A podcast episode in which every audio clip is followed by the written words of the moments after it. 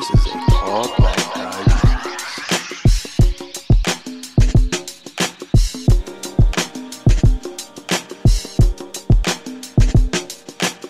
大家好，我们对文林已经是国庆节算上国庆节吧，我们都十几天哦。上一次还就是跳过了一期，所以我们相当于是都快一个多月了，好像也没有跟大家这个现场聊天了，聊 AMA，所以其实也挺好的，因为这段时间虽然说很冷清，但是其实往往是在这样的时候会发生一些对行业可能未来的影响比较深远的事情，就这些事情一般都是在熊市里发生的。所以呢，今天也是做一个新闻回顾吧，也是把最近这一段时间发生的几件事儿，其实大部分还是这几天发生的。那我们一起和 Will 老师讨论一下。嗯，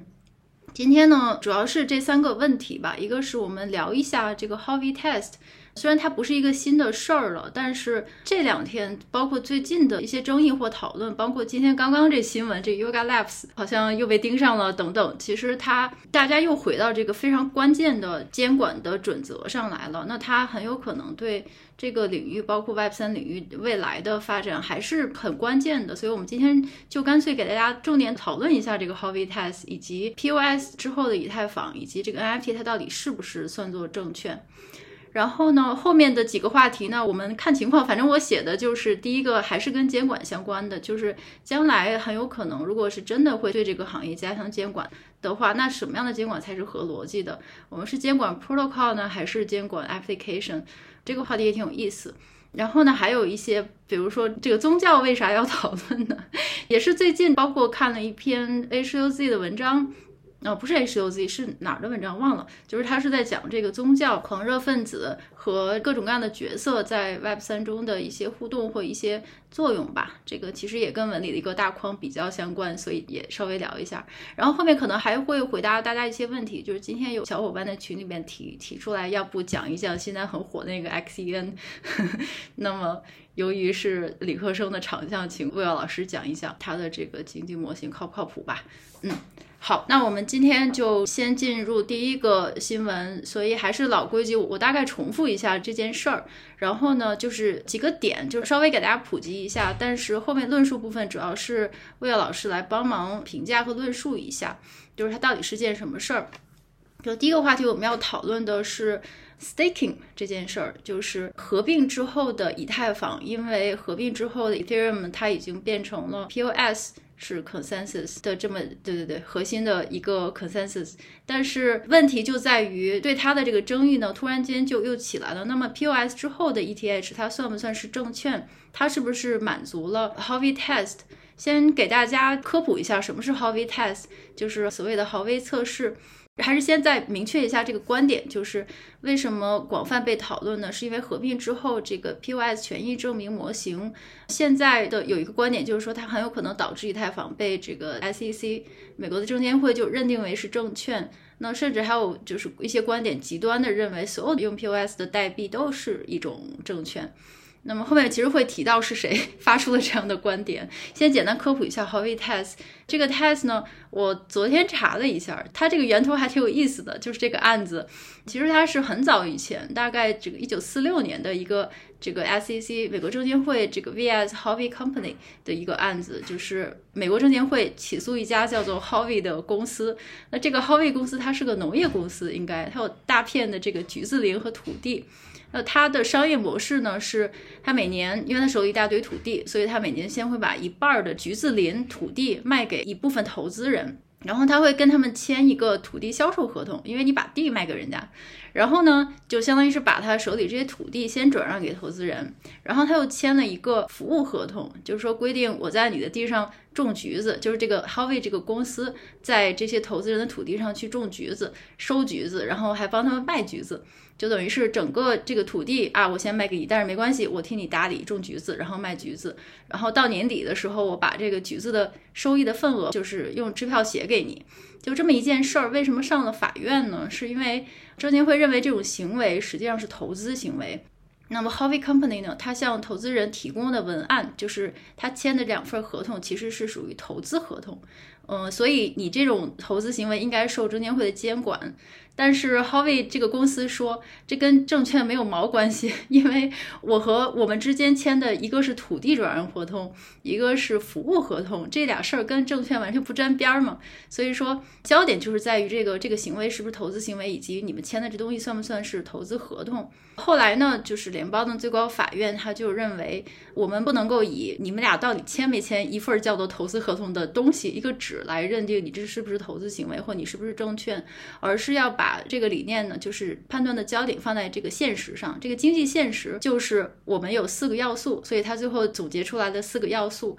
就如果满足这四个条件的话，那你就是一个证券，你就应该被证监会监管。就是不管你们之间有没有投资合同，是不是一个明显的投资行为。所以这四个要素就是：第一，如果你进行了钱财，你利用钱财进行投资，就是你投了钱了，你把钱投在某个地方了。然后呢，第二个条件就是说，你投资在一个 common enterprise 里面，就是说你投资在了一个共同的实体里。这个怎么翻译呢？这个翻译成共同企业还是共同实体？反正是你投在了一个有一个个体，也不能叫个体吧，就是一个共同的这个 enterprise 的地方。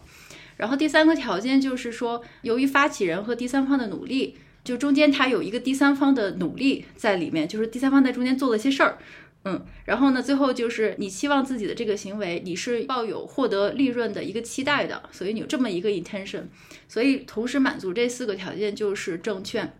所以证监会呢，这个是对橘子，但是它后面就可以适用于其他的一些争议，就是只要是有关于我们在做的这件事儿，它是不是跟投资相关，或者它是不是证券的争议呢？大家都会用这个 Howey test 去去 test 一下，是不是满足这四个条件。然后，比特币和以太坊出来之后呢，当然这个想法就会蔓延在这个证监会的头顶上空，因为他们很明显看起来就很像是投资行为，而且 ICO 那一波已经明确，基本上是定性了某一些 ICO 的行为就算是证券投资。但是呢，证监会它曾确实是定性过比特币和以太坊这两件事儿不是证券，但这里边的以太币是特指。POS 之前的以太币就是还是用这个 Proof of Work 的时候的以太币，因为他认为一个条件不满足，这个条件就是 Common Enterprise，就是因为他们两个是 decentralized，就是你找不到一个实体，就这些虽然有一些金钱的投入，但他也没投到某个比特币公司或者是以太坊这个集团，没有这样的地方，所以说他不满足这个条件是其中的原因之一。然后最后最后简单讲一下，就是今天的讨论的这个话题，它的争议这个论点是来自于哪里？就是 Gary Gensler 呢，就是这个 SEC 的主席，他是一直认为所有的 ERC 二零都是这种代币都应该算是证券，比较倾向于这种观点。对于这个 POS 这件事儿呢，实际上我查了一下。我还深挖了一下，我发现一篇论文，我就发现这个观点实际上，如果说是只是特指对以太坊 POS 之后的以太坊，那么这个观点是来自于 Craig Wright，大家还记得 Craig Wright 吗？就是就是那位自称是中本聪的科学家，就是那个澳洲人嘛，好像他不是好像几年前了嘛，他说自己是中本聪。那他其实今年的时候写一篇论文叫 Decentralization，就是去中心化。整个的论点就是说，以太坊合并之后转向 POS 之后呢，就会使得质押 ETH 成为 validator，成为验证者这件事儿就完全符合 Howey Test。所以它转向 C POS 之后呢，它就是证券，它就是非法的，它应该受证监会的监管。然后他就一大篇论述，大概的意思就是说，因为这个 validator 呢，你通过锁定三十二个以太坊质押这种行为就是投资，然后呢，而且你在各方组成的一个 common enterprise 中参与这个验证过程，所以它符合第二个条件。然后你又希望赚钱，你就希望你这种 validation 的或者质押的行为是要获得利润的，又符合第三个条件。然后这些利润还是来自于其他验证者，或者说也就相当于是第三方的共同努力，才让你赚到了这些钱。它又符合第四个条件，所以他的意思就是说，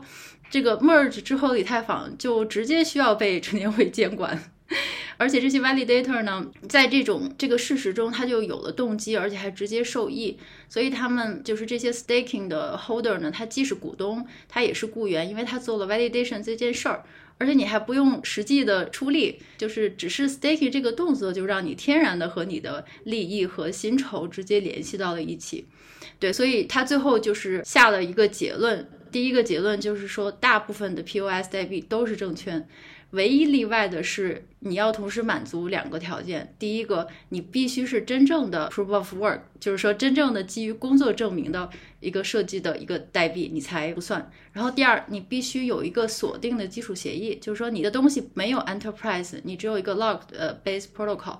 这种情况下你才不是，否则的话你都是。对，所以就我就很简单的讲了一下他的核心观点吧。当然他还有很多其他的论证，反正总而言之就是说。这个 POS 之后，以太坊就是该受监管的，嗯，就这观点来自于这个，然后后来呢，就有很多人来反驳，也就是我们今天想跟 Will 老师重点讨论的这件事儿，嗯，Will 老师来点评一下，他到底是不是符合 Howey Test？OK OK，嗯，刚才小跑把很多背景介绍了一下啊，尤其是最早 Howey Test 的这个来历。我还是先把这个 crypto 圈子的这个背景再精确一点的描述一下，这样的话就比较好进入到这个问题了。首先，可能大家都知道，在前一段时间呢，SEC 是曾经明确的表达过一个观点，就是说比特币呢是归 CFTC 监管啊，也就是说它是一个大宗商品。这一点呢，算是呼应了比特币的所谓 mining 或者挖矿的概念，对吧？因为大家知道，黄金、橡胶、石油、铁矿石，这个都叫大宗商品嘛，对吧？嗯。所以，那如果比特币归 CFTC 管，也就是属于大宗商品贸易的角度。所以从这个角度来讲呢，其实 SEC 算是把比特币放手了。那这里隐含着也就类似于承认说，SEC 认可这种 POW 的网络。是属于类似大宗商品的能力，因为它是从地底下挖出来的嘛，嗯，它不是一个共同的企业所派生出来的一个利益，所以从这个角度来讲呢，大家当然是觉得说，哦，那这个比较放心了。为什么呢？因为 SEC 的监管大家都懂的，嗯，管起来还是比较严格的。那就是说，你任何可交易的产品，如果一旦落在 SEC 的监管范围内。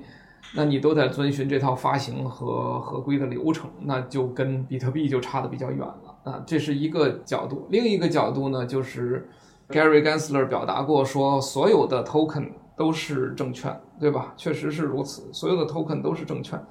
那于是乎这两个事情啊，我们从数学的角度来描述一下啊，就这两个事情中间，这两个事情中间差了一块，就是差了一个以太坊。为什么？就是 BTC 是大宗商品，所有的 token 都是证券。嗯，我们假设这两个表述是完整的，那中间差了一个什么呢？就差了一个以太坊。为啥呢？因为以太坊既不是 BTC，也不是 token。嗯，因为 token 是指的类似于 ERC 二零以及等会儿我们要说的七二幺嘛。那为什么会差一个以太坊呢？我觉得这是两个角度。第一个角度是说，以太坊当时还是 POW，所以从这个角度来讲呢。按理说它可以归为 BTC 这一类，对吧？嗯，这是技术的角度。但是别忘了，以太坊当初是做过 ICO 的，也就是说，以太坊其实是 ICO 的鼻祖，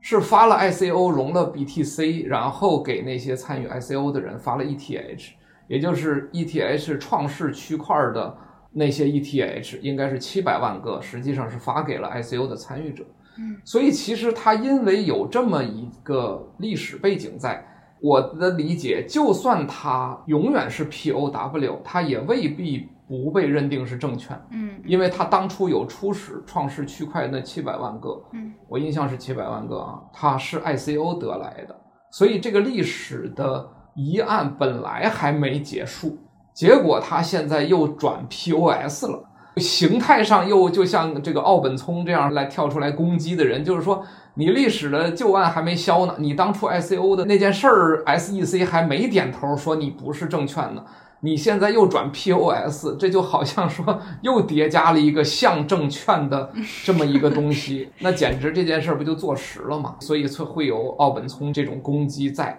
那这件事儿就变得非常敏感，因为以太坊是现在可以说是全球。公链的基础设施，对吧？几乎可以说，crypto 甚至 Web3 的生态环境都建立在上边，对吧？嗯、咱们自己也聊过，其实以太坊才是真正的元宇宙，对吧？然后如果这个东西被认定证券，让 SEC 来管的话，这事儿就确实比较麻烦。SEC 监管，所以呢，对，也有这个正义人士呢，就不断的在发声，就是说以太坊不是证券。然后集大成者呢，就是最近这篇文章，当时我也转到了这个我们文理的这个 TG 群里，然后好像还中间还聊了一通，大家可能也都看见了，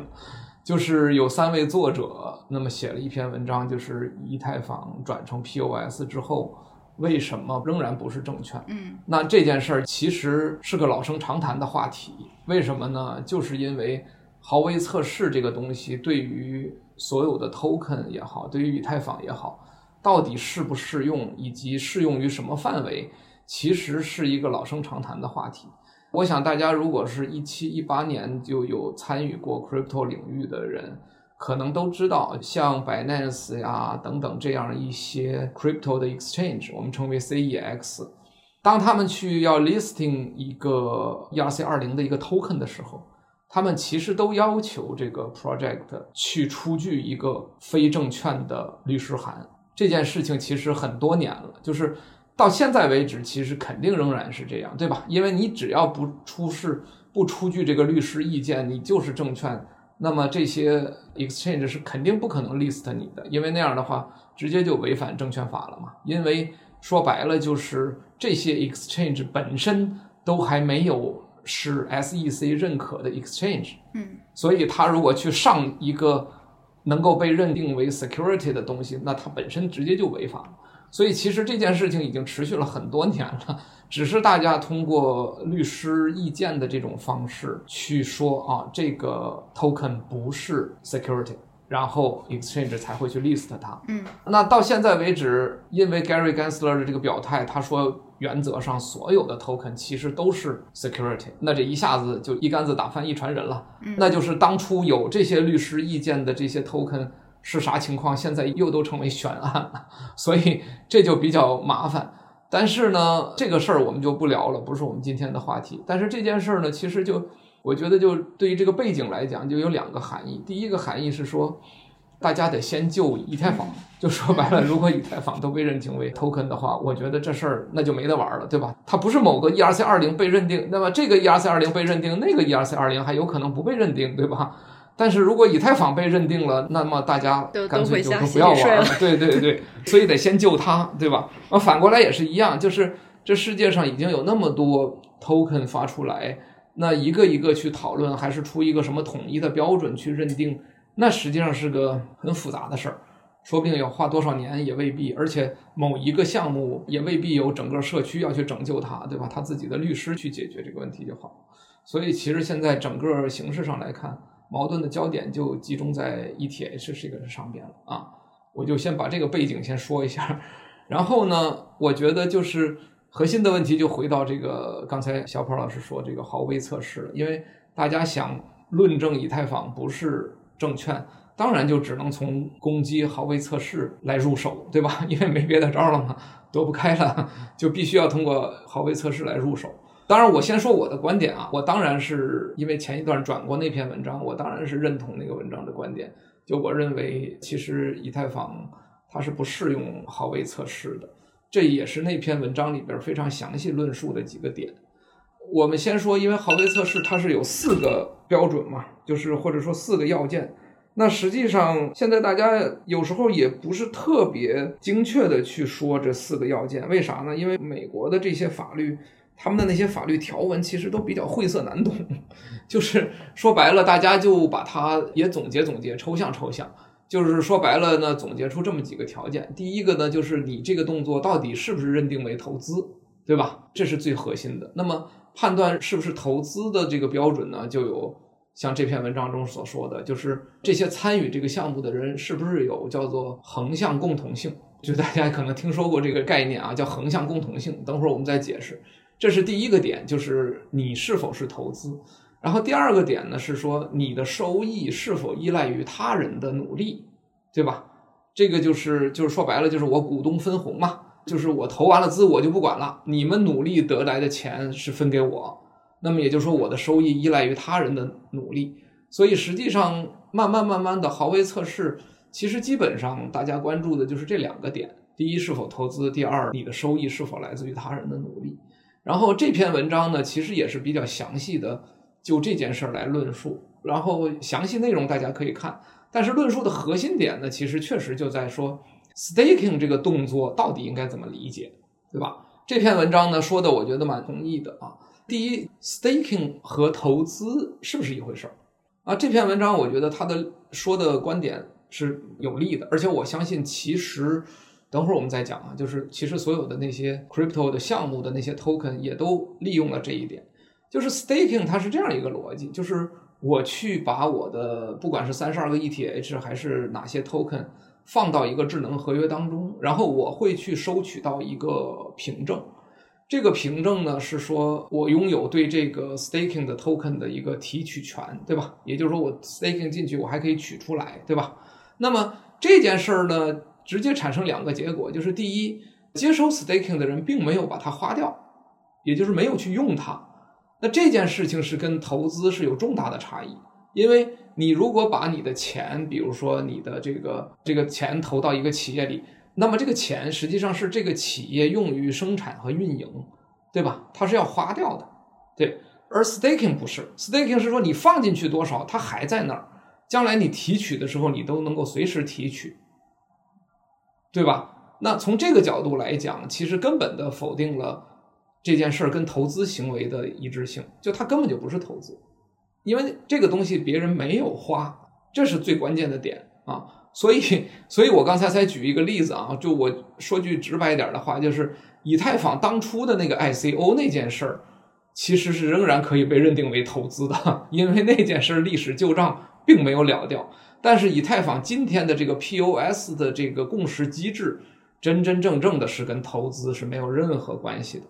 因为它就不是投资。这是我们说的投资跟 stake 的区别。然后这里边就同时带来了另一个点，就是这篇文章也详细论述的，就是既然不是一个投资行为，那其实就是我们所有人放进去的 staking 的东西，是我们每人手里拿了一个可提取的凭证，也就是我们每一个人在这个所谓的 staking 的 pool 里边，其实都是能 identify 的，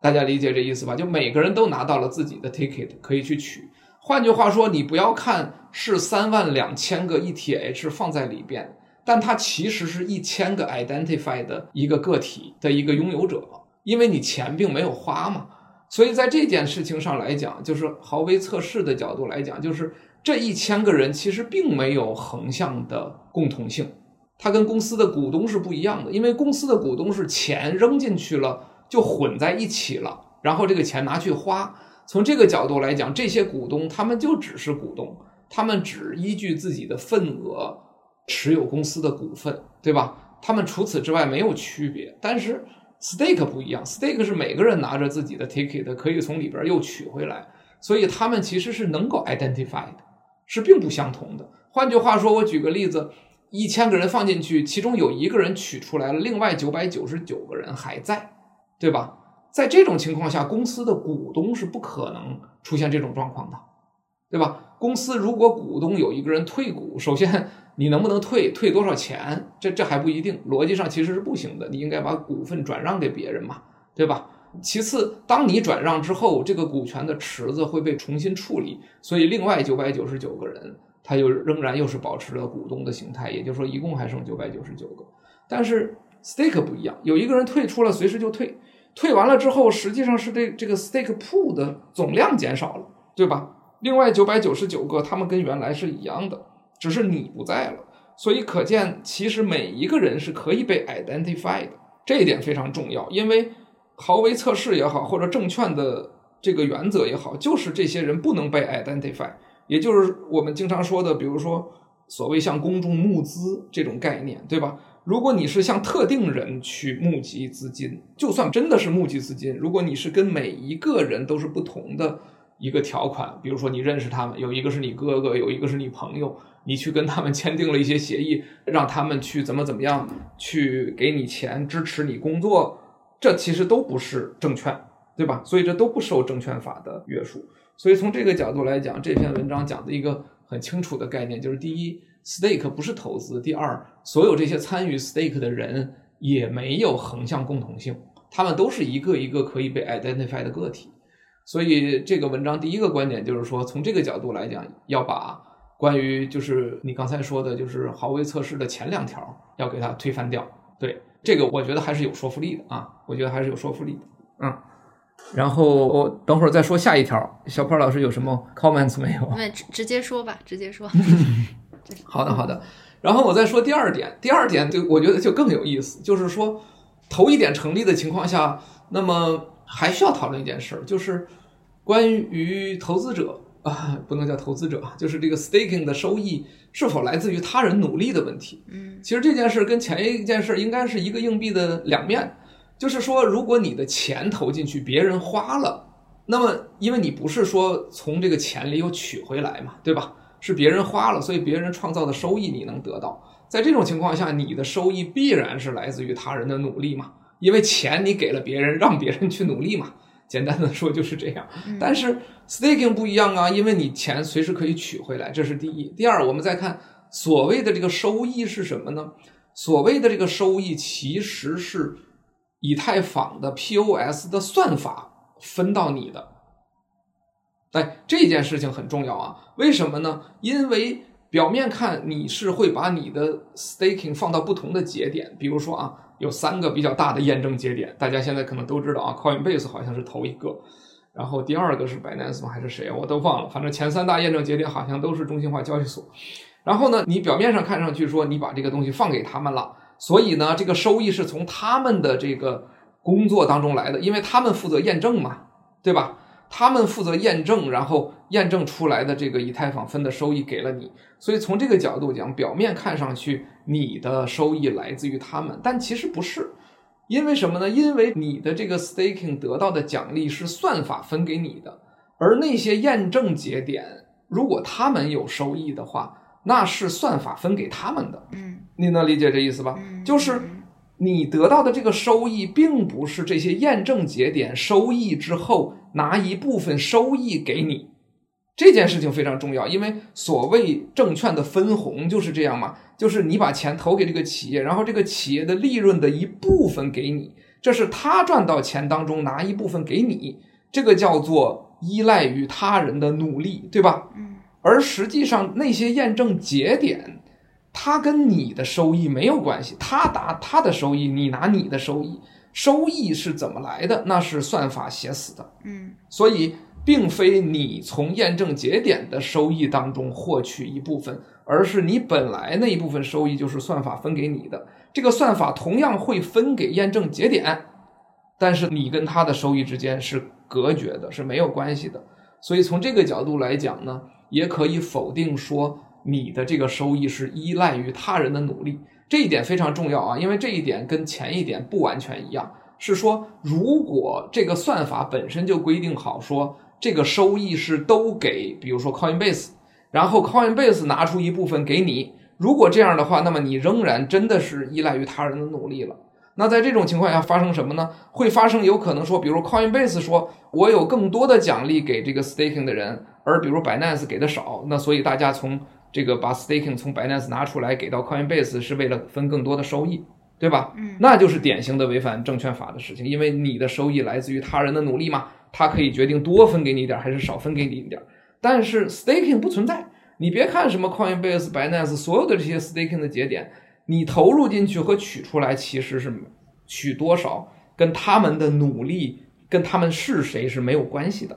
所以从这一点上来讲，也否定了这种。企业间的这种努力的这种差异化，否则你作为投资人，就像说你买这个股票和买那个股票，你是买他们哪个企业好，哪个企业分钱多嘛？嗯。而在这一点上，这些 staking 的节点也是没差别，就是它不决定你的收益。所以这篇文章其实核心主要是论证这两个点了，其他很多细节大家可以再看。所以我个人的是比较认同这个文章的观点，就是说。从这两个角度来讲，你都能看到 POS 这种逻辑，它跟豪威测试是不相关的啊。嗯，这个我是比较认同的啊。总体上，我觉得就解释这两点，应该大家会理解。嗯，然后其他的细节就不说了啊。我补充一点，就是为什么我一开始提到说，其实在一七一八年 ERC 二零时代。很多的 token 也都在做这个事情，包括一直持续到今天，还有 token 会上 CEX，因为其实这些 token 也早就看到这一点，因为华为测试这是躲不过去的事情嘛，所以绝大部分的 token，甚至百分之百的 token 都会讲说，我不会分红，就我不会把项目的收益对应到 token 的收益权当中，对吧？嗯，这是第一。第二，他们也普遍采用 staking 的这种方式。来去同样的用 token 来激励你，对吧？当然这一点略有一点点区别，因为以太坊毕竟是个公链，而他们是个项目嘛，这些项目的 token 怎么来的，也许有一点点差异。但不管怎么说，其实现在所有的 token 也都是采用这个模式，也都是采用这个模式。所以再进一步讲，就是说，如果以太坊这件事情能够被认定为非证券的话，其实对于其他 token。在证券认定方面的状况，也其实可能会有一些正面的作用，但这只是可能性而已啊。嗯，这也回答了其实很多人问的问题，就是说，那为什么 token 不能分红呀？为什么 token 没有价值捕获呀？这个问题以前我聊过好多次，可能大家还都记得。就是说，其实这些 token 严格意义上说，这些做项目的人当然也希望他们的投资人能获得收益，但是这种获得收益的方式是不行的，因为它是违反证券法的。对，所以这里边就是原来我聊过一个很吊诡的事情，就是大家都在说什么 Web 三或者 Crypto 项目不创造真实价值或者没有价值捕获，你得考虑这个历史原因，就是他们不能价值捕获，也不能创造价值，就是这就是一个很吊诡的事，这就是一个很吊诡的事情，因为什么呢？原来我吐过槽啊，这个我们还是要。不能太激烈，就是说，其实你看证券法的立法原意，当然是要保护投资人，对吧？也就是说，不希望投资人获得损失。那从这个角度讲，我不管你当初的投资行为怎么说，你当然是希望从你被投的那个项目当中去获取收益。然后，恰恰是因为证券法的规定，导致这些项目是不可能给他投资人任何收益的，所以这变成了一个怪圈儿。嗯，当然，我不是吐槽证券法不对啊，我觉得。证券法保护投资人这个东西是完全正确的，我是觉得说这个历史的问题就这么误打误撞的就下来了，所以我觉得现在有人从根儿上，也就是从 ETH 是不是证券这件事情上来正式的来把这个问题进行讨论，我认为是很值得的啊。所以再回顾一句啊，就是大家如果在文理两开花那个 TG 群里应该看到，为什么我会强调这篇文章三个作者的背景。有两位是哈佛大学的法学博士，一位是乔治华盛顿大学的法学博士，而且这第三位就是乔治华盛顿大学的法学博士，他是现在呃，就是曾经担任过就是 Compound 的总法律顾问，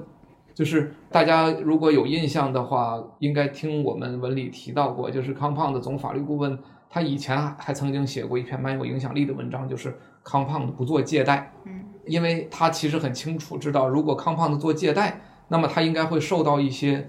比如银行啊或者这些借贷行业的这些金融监管的法规约束嘛，对吧？所以他当时曾经写过这么一篇文章，就是 Compound 不做借贷。这个人呢，他本身还是曾经在这个世界知名的全球的律所里工作过，而且在美国地区法院还工作过。所以我是觉得说，这三个人合写的这篇文章，正式的把这件事儿提出来。我个人认为，对于下一阶段的这种司法的认定和实践，以及证监会的意见，我觉得还是一件挺有意义的事。嗯、对对，魏老师讲的绝对是非常非常清晰了。我觉得这里边还有一个点，就是说。除了这些历史的遗留问题导致了目前的这些让人就是很难受、觉得很扭曲的事情发生，还有一点就是为什么这件事儿在现在这个时点非常重要，或者甚至是对今后的发展很重要。当然，我们不是律师，但是有些事情你从逻辑上来分析，或者你看一下这个行业发展的变化，其实你也能够感觉出来。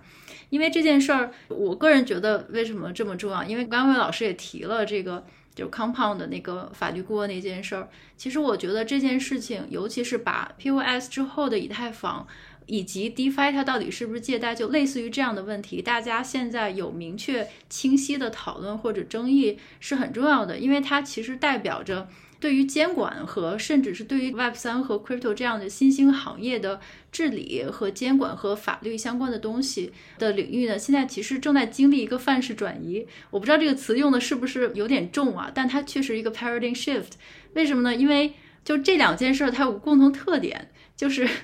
就是像这个以太坊 POS，它是不是符合 Howey Test？呃，因为如果你从表面上看看它的外形，它就是这些人做的事儿，就我们把三十二个以太币，这个都是用美金换来的，放到一个地方，然后呢，就是过一段时间，然后我得到了奖励，然后呢，就是这件事情还有很多人一起在跟我做这件事，就是它看起来就非常像传统的，就是证券。从表面上看，然后 DeFi 就是 Compound，它到底是不是借贷也是同样的道理。就你表面上看进去，就是你把一些东西放进去抵押，然后你借出来另外一些东西，它不就是借贷吗？但是这两件事儿，它恰恰就没有那么简单，也就导致了这么一种奇怪的情况发生。就是说，以前经常监管有句话说，你如果它看起来像鸭子，然后走起来也像鸭子，叫起来也像鸭子，那它就是鸭子。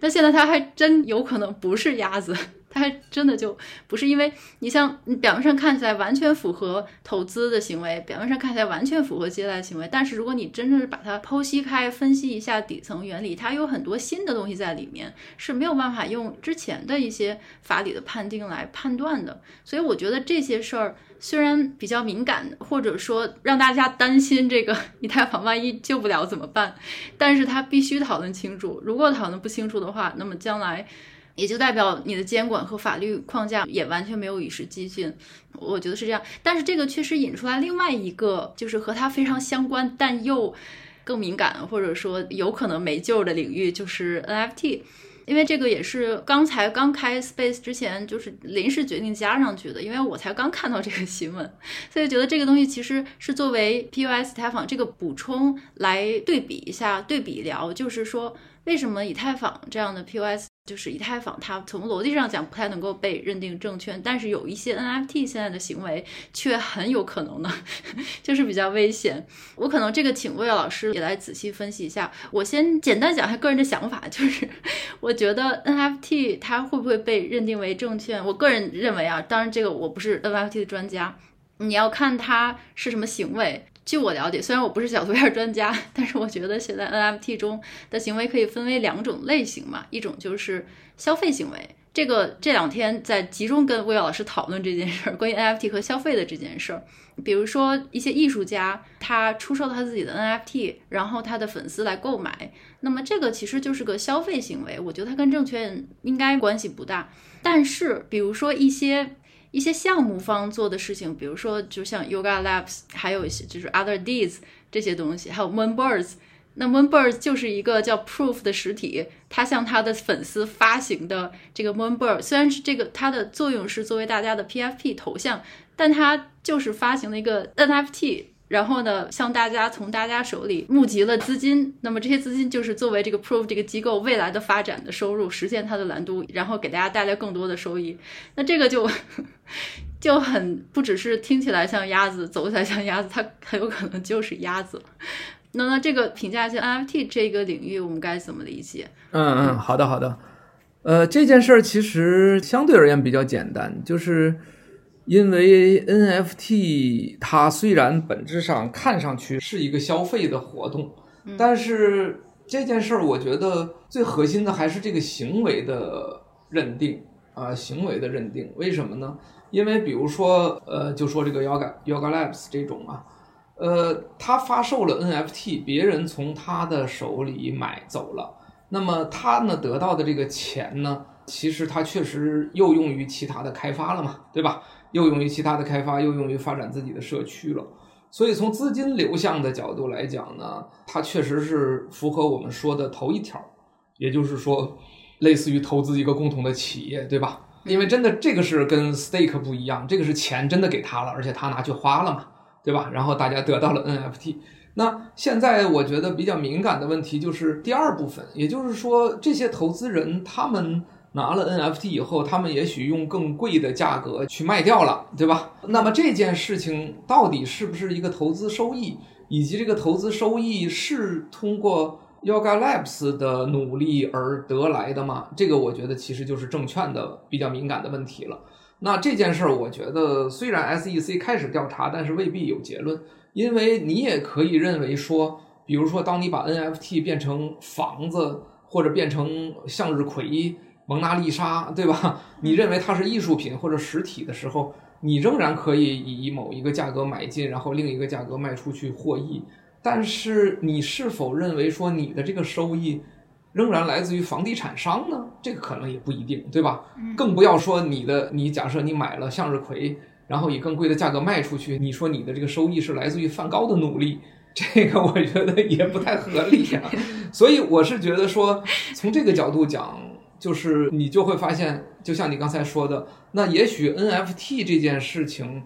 它可能有一半像鸭子，一半不像鸭子，所以 SEC 会调查它，我觉得也无可厚非。但我个人觉得倒是蛮乐观的，就是说，呃，也未必它就一定能够被认定为证券，因为它可能就是艺术品或者房子，因为艺术品或者房子典型的是都有投资价值，并且都可以获益的，并且，比如说房地产开发商卖了房子，这房子是一百套，所以有一百个人买，这确实是就跟那个一百个人投资一个公司类似嘛，对吧？所以我觉得从这个角度来讲呢，NFT 倒还真不一定是这个，就是很轻松的被认定为证券，对，嗯，但是不排除说有一定的这个可能性，是因为就归根结底，NFT 它不是一个 utility 的一个东西，对吧？就是它像艺术品可能还更像，像房子可能差一点点。那么这是第一，第二是说这些出售 NFT，比如说 Yoga Labs 这样的实体。它本身到底是干什么的？它可能是个科技企业，对吧？比如说，他后来去做了自己别的项目，或者他做了一个二层链，或者他做了一个 NFT market。也就是说，他拿到的钱是去做这些了。而这个就跟房地产开发商或者你刚才说的艺术家就不太一样，对吧？就是因为艺术家他就是卖画的，就是就是我卖了画，我就是自己生活，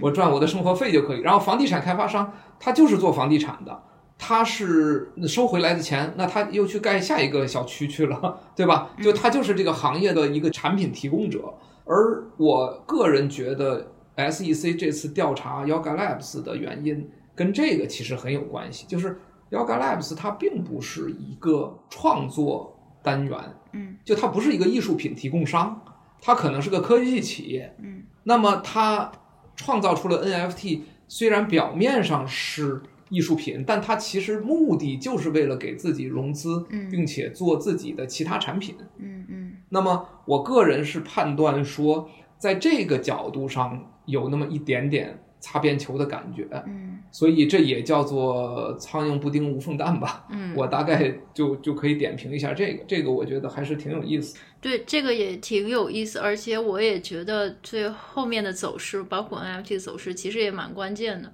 大家可以持续关注，嗯，对，所以我倒觉得，对，补充一下，就是我倒是觉得，确实，比如说像小跑老师刚才举的，比如我就是个艺术家，我就是创作画的，我就是卖 NFT，那我觉得你卖再多，你发再多的财，我觉得 SEC 应该也不会找你的，因为你就是个画家，对吧？嗯，所以我个人倒是认为这件事情完全最多是艺术家行业协会来监管你有没有偷工 减料。当然，对对，另外还有一个最大的问题就是那个。美国税务局可能会找你啊，啊，那不更惨吗？对对对，美国不就通过这两个机构伸手来管大家的吗？对吧？一个税务局，一个证监会，嗯，对。SEC 你还有可能逃掉，但是税务和死亡你这辈子都逃不掉，是吧？嗯，对对对对，嗯，大概是这样，对，嗯，好的，那我们就开始聊下一个话题，下一个。哎，其实要不也先聊一下这个监管，但我觉得这个应该很快，就是聊 protocol 这个 Web 三的监管思路吧。其实我觉得这个熊市虽然是很清淡，但是往往决定今后行业走向的，就是这些。变化就包括监管、法律等等，其实往往就是在熊市发生的。所以我觉得，虽然大家心情不好 或者比较无聊，但是还是应该多多关注这样的新闻。那我们就聊一下这个 H6Z 这篇文章吧。他其实整篇文章就是在剖析一下，他觉得这个 Web 三应该怎么监管。反正咱都逃不过了，那咱们就不如先预测一下，或者说就是来说清楚一下正确的监管逻辑应该是什么。所以他写一篇文章叫做 Web 三的监管思路，重心应该在上层应用，就是 application 这个 layer，而不是底层协议，就不是 protocol 这个 layer。还是老规矩，我大概简单讲一下它是什么意思，然后请郭耀老师点评。所以他这篇文章的逻辑呢，实际上它是和 Web 2吧，Web 一和 Web 2的发展脉络，他来做了一个回顾。他就说，互联网的早期的支持者呢，就是大家都是保持自由开放的，原因就是因为底层的许多 protocol、底层的协议这些技术自始至终都是开放的，比如说 HTTP，然后 SMTP 邮件是吧？FTP 等等等等文件传输这些协议，就是它从开始就是开放，它到现在还是开放。但是这些年的监管是在什么地方出现的呢？或者说这个问题是在什么地方出现的？往往就是在基于这些底层的 protocol 之上的一些 application，就是上面的应用。比如说最经典的一个例子呢，就是邮件。那么邮件它是电子邮件，它是基于底层的一个非常开放的，到现在都很开源的一个协议，就是 SMTP。但是呢，我们现在所有人都深受垃圾邮件的骚扰，就是垃圾邮件这件事儿是非常值得监管的，或者它本来是不应该出现的，但是它其实却是在底层的上面的一个应用。但是问题，呃，对。但是他举了这么一个例子，就是说，所以呢，就是底层的协议保持开放，这个才是互联网繁荣或者说能够发展起来的重要因素。它的重要因素也是因为对于他来讲，政府没有监管，就没有人去监管 protocol。但是大家就是现在的监管呢，是呃，试图于监管应用程序，比如说我们网站啦，这个浏览器啦，就是面向用户的一些软件，就是客户端的软件，通过他们来监管一些行为。那么现在到了 Web 三呢，也是同样的逻辑，因为 Web 三呢，它也是分底层 protocol level 和这个用户端，比如说应用程序啦、钱包啦等等。但是它的底层呢，就是一些去中心化的协议，就包括区块链的一些 ERC 的协议，当然也包括 Will 老师刚刚完成的三五二五的协议，它都是属于底层的协议。那么就是监管呢，同样也应该遵循 Web 2的规律和原则，也就是说，就是监管当然肯定是必要的，但是问题就在于你要监管这个 stack 的哪一层才有意义，所以他的论点就是应该是上层，不是下层。然后后面他就列举了很多很多的原因，大概主要的原因就三个吧。一个就是说，因为协议作为一种技术，技术不可能就是说违反法规，违反法规的行为，违法的行为一般都是主观的，就是人类的主观行为导致了它的一些错误的用法或者行为。但是底层技术是无感的，是客观的，它没有说遵守不遵守法规的这种逻辑。我觉得这个原因其实是一个最重要的原因吧。因为他其实也是举了这个垃圾邮件作为例子，然后呢，如果说如果我们就是当时当时这个 Web Two 的监管，它监管了底层协议，就把这个 SMTP 列为非法协议，那今天咱还会有电子邮件吗？那么今天的网络会变成什么样子呢？所以说，垃圾邮件它是不是坏的东西，或它是不是违法的，这是判断是主观的，而且它会随着时间的变化而变化，但是底层的技术是不应该变化的。所以差不多就是这么一个观点，所以它就衍生出这个 Web 三呢，其实也是一样的。比如说我们底层的一些逻辑，包括 DEX 的一些协议，都是客观的，但是它上面的应用是主观的，大概是这么一个逻辑。然后魏老师就发出了两根金条的感慨，我们在极客上还挖了个坑，说魏老师展开讲讲吧，在 AMA 中。嗯嗯，对对对，这个问题我是这么想，就是其实。A16Z 写的这篇文章，我觉得足够通俗易懂了，就是而且也非常清楚，就是说的应该是很简单的一个概念，就是对吧？比如说 SMTP，那你说你要求这个这些邮件服务器去读取每一封邮件，看它的内容，然后判断它是不是垃圾邮件，然后决定不往外发。那这个有点太过分了，对吧？因为它本身是个协议，是个基础设施。嗯，你这么去监管，搞不好你还误杀了好邮件呢，对不对？嗯，因为你能认为说你的 这个算法是百分之百不会把一封正确的邮件识别为垃圾邮件嘛，对吧？所以确实是不可能从这个角度去监管的。所以我觉得，就是他写的这篇文章已经非常通俗易懂了。嗯，但是我是觉得说这个有点太通俗易懂了，因为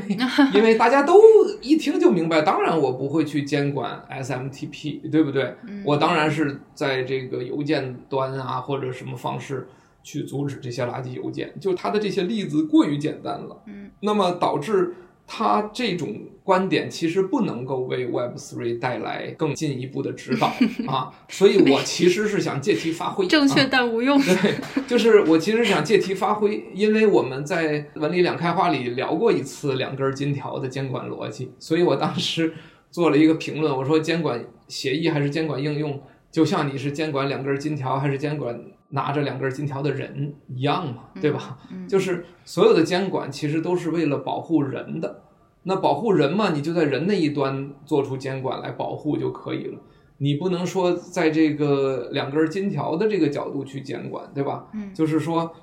因为某种意义上，互联网也好，区块链也好，智能合约也好，它们其实大致相当于这两根金条的流转的路径。比如说，金子需要加热到几千度，然后才能融化，然后才能把两块合并成一块，变成一个大的。能理解我这意思吧？也就是说，如果你想要深入到协议层去监管，那你最后的结果就是禁止一切能够把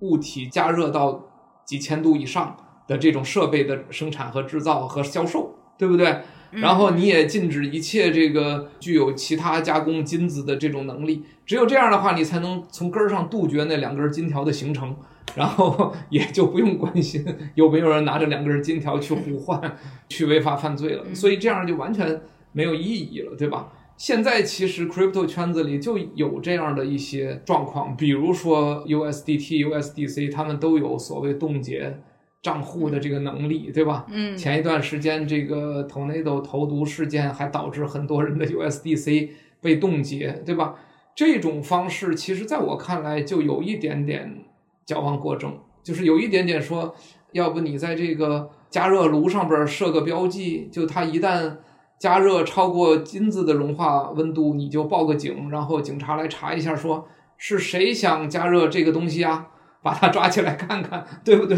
如果这样的话，这个炉子就别运行了，对吧？最好还是干脆关了算了。对，所以反过来你说，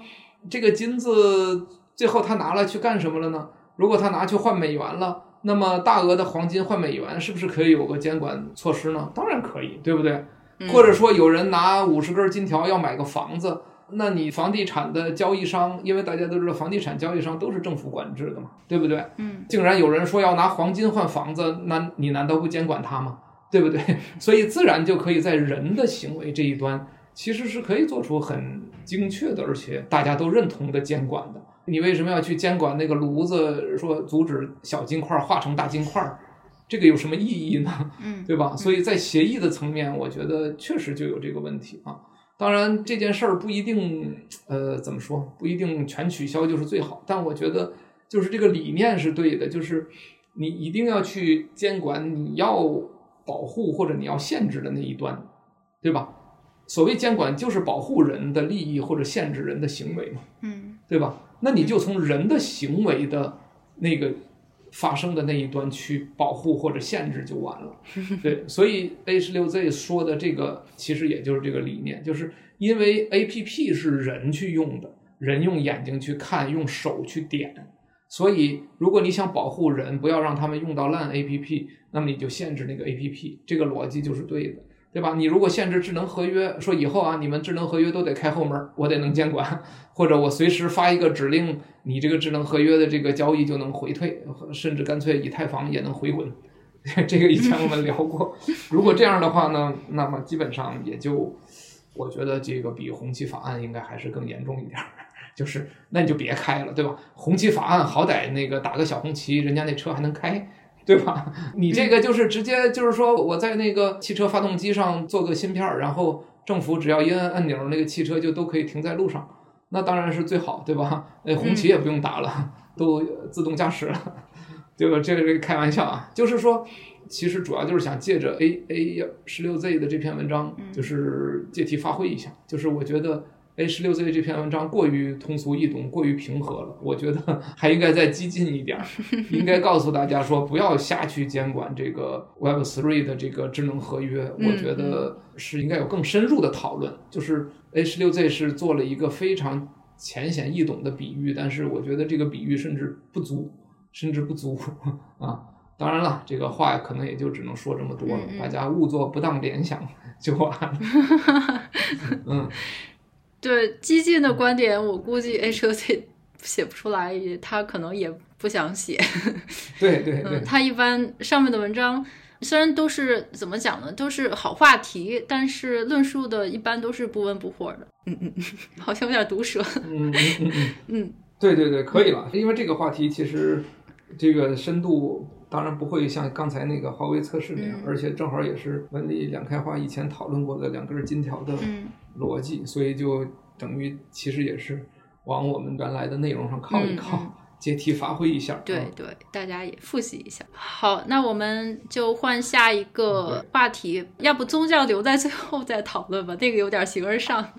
我们干脆就是把一些大家比较关心的新闻类的话题来聊一下吧。那我们就聊一下下午有一位小伙伴在群里问的问题吧，就是现在很火的 XEN，他问就是说现在很火热的这个 XEN，我们用文理的框架来分析一下。嗯，我觉得这个还真挺合适用文理框架来分析的。那还是老规矩，我简单的阐述一下这件事儿或者 SEN 是个什么，然后魏老师做深入点评。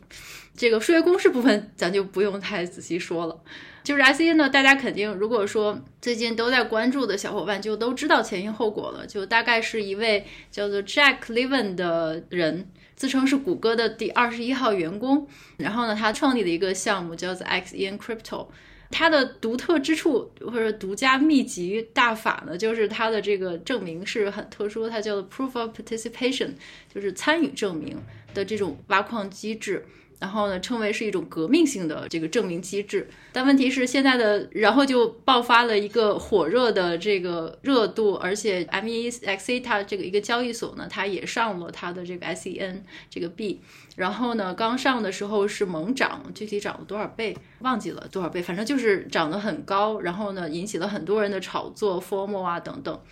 但是这个可能只持续了三天，大家就开始质疑。首先，现在的情况呢是它的价格就是一天之内跌了百分之九十九，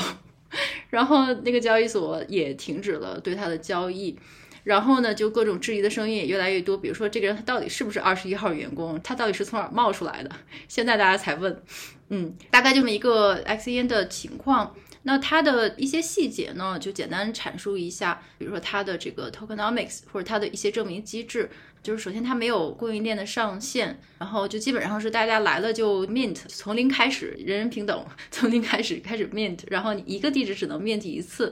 然后呢，你可以自己选这个，就你 mint 完了之后呢，你不一定 mint 完之后现在就提取或提领，你可以先 mint 着，然后放在那儿，然后你自己可以选择什么时候你才领，所以说你可以刚 mint 出来之后第一天你去领，或者说你可以等一百天、三个月、一年再领。当然是等待天数越长，你放的时间越长，你最后领出来的数就越多嘛。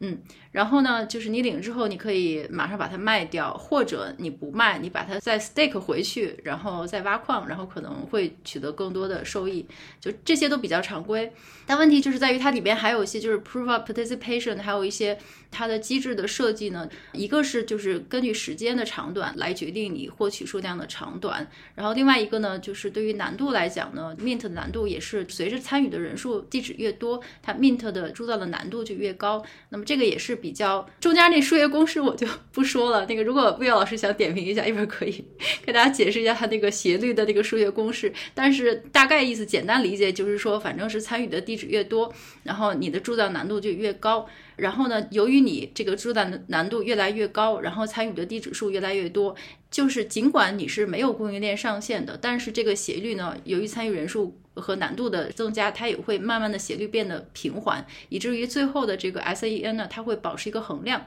就是总量会趋于恒定，就这么一个简单的呃不不简单，但是这么一个逻辑。但是如果说看它的整个的过程，就其实特别符合我们耗散结构 的分析，就是我们之前在 Luna Terra 包括 Stephen 中也分析过了耗散结构这件事儿。其实这个一会儿请魏老师仔细点评。所以说，那么它三天的这个大起大落，为什么会出现这种情况呢？最直接的原因当然就是薅羊毛，就是这个东西，如果做交易的人呢很敏感了，肯定它就像一个 IPO stock 一样，就刚刚上市的 IPO stock，它第一天一定是猛涨的。所以说，如果你知道了这个先决条件，你该怎么样呢？那你当然就是用女巫攻心，就你自己先生成大量的地址，然后每个地址你就拼命的去 mint，然后你 mint 完之后第一天就变现，就这个当然是最大的经济回报。所以这个一定是天然会吸引薅羊毛党的，然后再加上。再加上，因为你开始的时候你知道你的 gas fee 会很低嘛，因为它只是一个新币，然后流通这么少，你又可以有迅速的变现。但是大量的人成批量的来这么去 mint，然后来变现的话，它 gas 费肯定是上天。所以到最后，你就算是 gas fee 之间你有一个套利的这个空间，所以说是非常吸引人的。所以说，那么羊毛党呢？那肯定是这个就又可以回到耗散结构，大进大出都是羊毛党的话，那它肯定是来得快，去得也快，就是崩溃几乎是可以预见的事情。嗯，所以当然了，也有一些可能也有一些其他的原因吧。那么包括一旦它第一天大跌，那么后面继续大跌的这个可能性就会更大。再加上它其实没有一个闭合机制，就是说它不是一个 closed system，就甚至不是一个 half closed system，所以它就是一个大进大出的地方，就是你进出 闸口都在，那你肯定就是像当年的 Luna 一样，今天第一天跌百分之九十九，第二天接着再跌，剩下百分之一的百分之九十九，嗯，对，所以那么就大概简单呃是这么一个情况，然后对对，魏老师点评一下吧。OK OK，嗯，对，我觉得还得事先声明一下啊，因为刚才。其实这个话题前边我们也没商量过。刚才小宝老师在聊的时候，我还有点害怕。这个，因为看小宝老师聊得这么兴奋，我还以为真的是去详细介绍这个项目，包括说还符合耗散结构这个逻辑。后来听到羊毛党，稍微放心了一点。就是原则上来讲，因为我们其实不太合适评价某个具体项目。这个其实原来也聊过，对对对。然后我本来以为说，可能如果有听众朋友。去直接让他们来问一下，我们再回答可能好一点。但是小宝老师介绍的，我觉得也没问题。就是说，我觉得先得明确一下，就是我们这个热心的群友，呃，我开个玩笑啊，就可能还是比较了解文理两开花的风格的。如果他直接说，请你们点评一下 Zen 或者 XEN，那可能我们就回复说，对不起，我们不讲具体项目。但是他说，哎呀，呃，请用文理两开花的。这个逻辑来讲一下这个项目，我们就不好拒绝了，对吧？所以小宝老师就用文理两开花的逻辑来去讲了一下，我倒觉得没问题了，对。但是还是确实我们要声明，就是我们不太具体评价某个项目，是因为其实说它好和说它不好。对我们可能都不好，对吧？说他好得罪监管，说他不好得罪同行，就是这个问题。但是刚才小宝老师说的这几个点，我觉得都比较认同的，所以我倒是除了这几个点之外，待会儿再发散点别的逻辑吧。啊，首先先说这个项目本身，我觉得这种特别一天两天的这个项目，我估计未来大家一定会经常会看到。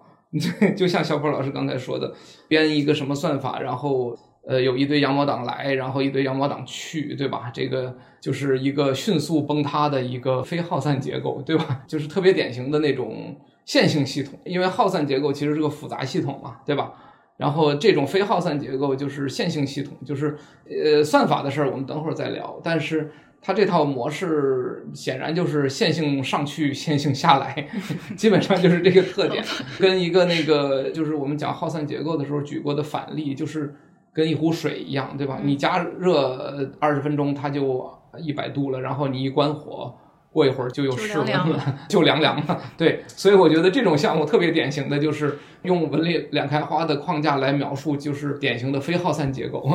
就是典型的非耗散结构。对，然后这是说第一点啊，然后第二点说到刚才小宝老师说的关于算法，就是这个复杂的数学公式的问题。我觉得这就跟头一个点特别相关，就是它的这个算法，典型的说，不管写的怎么复杂，你实际看到结果了，结果就是一个非耗散结构。换句话说，这个算法对于耗散结构的生成没有产生任何帮助，对吧？不然它就不会是这样的一个表现了嘛，对吧？就是这个所谓的算法，其实其实是没有任何意义的。不然，如果这个算法真的有用啊，我们就他那个算法我一个字儿都没看，说实话 就看到了哦，要数学公式不错，然后就一个字儿我都没看，因为很简单，就是如果那个算法有用，它就不是这样一个曲线，对吗？就大家从这个文理的这个大逻辑来看，其实就是这样，对吧？就是那个算法其实没啥用，呃，具体哪儿没用，因为算法我也没看，所以我也不知道它具体哪儿，它具体哪儿没用，对。但是就是我给它起了一个名字，就是当我第一天看到，大概就是两天前、三天前有人贴这个的时候，我打开那个贴子看了一眼，然后里边还有好多算法，然后我关了之后直接给它起了个名字。叫算法不稳定币 哦，我想起来了，对，就是就是因为以前大家说算法，比如说 Terra Luna 呀，等等等等，什么 Olympus Pro 啊，嗯，他们还美其名曰算法稳定币。嗯，算法稳定币什么意思呢？就是这个算法在币的稳定当中起到作用，对吧？嗯嗯。客观的说，虽然最终都一定会进死亡螺旋，但是那些算法其实在稳定币当中是起到了稳定作用的。嗯，所以多少还撑了一段时间，对吧？然后这个赞这个 XEN 这个就是算法不稳定币嘛，对吧？就是它这个算法，到底起了啥作用我不知道，但是反正就是不稳定程度比别人还更厉害，所以感觉上是它这个算法是为了那个不稳定创造的，就是 就是算法加持了以后就比原来更加不稳定了。对，可能就这个意思，所以我觉得就干脆叫算法不稳定币。对，然后，然后再说到第三个啊，我们还得回到文理的大框，就是我们不是原来说嘛，耗散结构其实有两个核心，就是结构跟模因，对吧？那么其实真正起稳定作用的是模因，结构呢起到辅助稳定的作用。嗯，然后呢，那既然如此呢，这个 XEN 这个 Zen 它既然算法没有起到结构层面稳定的作用，那它是不是能起到魔音层面稳定的作用呢？嗯，哎，我觉得这倒是这个项目创建者的原始动机。嗯，就是用一套非常华丽的算法来包装，嗯，希望改变人们的认知。嗯，因为我们知道魔音是一种认知嘛，嗯，对吧？我大致看了一眼白皮书，细的没看，但是看到了说我们要做什么新一代的 Bitcoin，嗯，就是这样的词汇嘛，对吧？嗯，就是其实我想说的是一个有意思的点，就是。这种算法不是来调整结构的，而是来改变模因的。这件事情我记得以前我们说过，就是说一个很华丽的一个算法，它可能对结构其实没啥作用，就像我们现在看到的结果一样。嗯，但是它的目的其实就不是在调整这个结构，嗯，而是去产生一个魔音。这个魔音就是说算法很牛。嗯，对，就是因为算法很牛，显然是一个魔音嘛。嗯，因为我们的定义会知道的嘛，就是。模因可以一传十，十传百嘛，对吧？如果很多人认为它算法很牛，那么会影响更多的人认为它算法很牛。所以不管是去薅羊毛，还是去持有，还是去什么，就是其实这种算法是在魔音层面起作用，也就是给你塑造一个它算法很牛的一个感觉，然后希望你能够去参与。啊，所以我觉得其实有很多项目的算法，嗯，其实是模因层面的算法啦，不是结构层面的算法。所以文理两开花的框仍然是能判断的。所以我给大家一个建议，就是大家去看算法的时候，去琢磨一下，这是一个结构层面的算法，还是一个模因层面的算法。如果你们大家的能力能够达到判断这个的水平，那绝对。就是第一，文理两开花帮到你了。第二，你大概在这个领域里肯定也不会出太大问题。当然了，你也可能错失一个好的魔音，这个也不排除，对吧？这个就是 DYOR，就是 Do Your Own Research 的作用。所以我觉得就是说，嗯，简单的来讲，就是我唯一能够希望提出来的就是这个算法，其实我一个字儿都没看，因为我在第一眼就知道它是个魔音层面的算法。他是在用这个算法告诉你算法很牛这个模因，而不是这个算法本身对于这个系统有什么帮助。嗯嗯啊，我希望大家从这个角度如果去判断项目的话，那这个水平肯定日益精进了。大概就这样吧，说的太多可能也得罪同行，我觉得大概就这么个状况。嗯，开玩笑了啊。所以我想大概对这个的点评。我觉得其实还是蛮可以的，就是能够体现文理的这个、嗯、这个理念啊、嗯。对，是的，是的。所以再次强调，其实文理的这几个框，我们后面会慢慢给大家明确，就是我们其实也是在把这些框在把它具象化，或者说更用途化，就是后面会有一些，也是最近和 Will 老师商量的一些事情，就会让他们更有用，就是说能够更变成一种工具，让大家来真实的分析，嗯，实际的市场情况嘛，或者说自己所处的行业或项目的情况，嗯，对。然后呢，这件事儿，那么我们差不多就分析。其实我觉得。呃，刚才魏老师反正是这个文理的框是完全能够 cover 住，能够分析。但其实我刚才在想，实际上 这件事儿甚至不用文理的框，你也大概就知道，因为有个最大的前提是牛市和熊市的区别，就是说你大概看一下它的套路跟当年牛市的套路是一模一样的，但是现在有一个重大区别就在于现在不是牛市，那么你再套用相同的逻辑，那大概率是不 work 的。而且，如果大家经常在市场上，当然传统市场也好，crypto 市场也好，你是知道的，在深熊的时候是经常会有一些小的 penny stock，就是在股市上就是那些你根本奇怪的，就是香港叫做老千股了，这些就是它就会突然间跳得很猛，但是整个大盘还是往下震荡的。但这个咱就不多说了，反正就是这种情况呢，像这种跳一跳的这种东西是经常会在深熊里出现的，但是它用的是和牛市 exactly 一样的逻辑，嗯。对，你甚至大概想一下，那个可能都不用想框，你就 大概知道，最好先，你就薅一下就行了。嗯，那么我们今天就是可能几个新闻就聊完了，然后我们最后简单的再聊一下，就是也是一篇很有意思的文章。呃，魏老师，要不我们好像有有大家也想提问，要不我我们先看看大家有什么问题吧，因为这个关于宗教这件事儿呢。比较形而上了，我们可以最后再聊，轻松的聊一下。嗯，都可以，或者甚至时间长了的话，改下一次聊都行。对，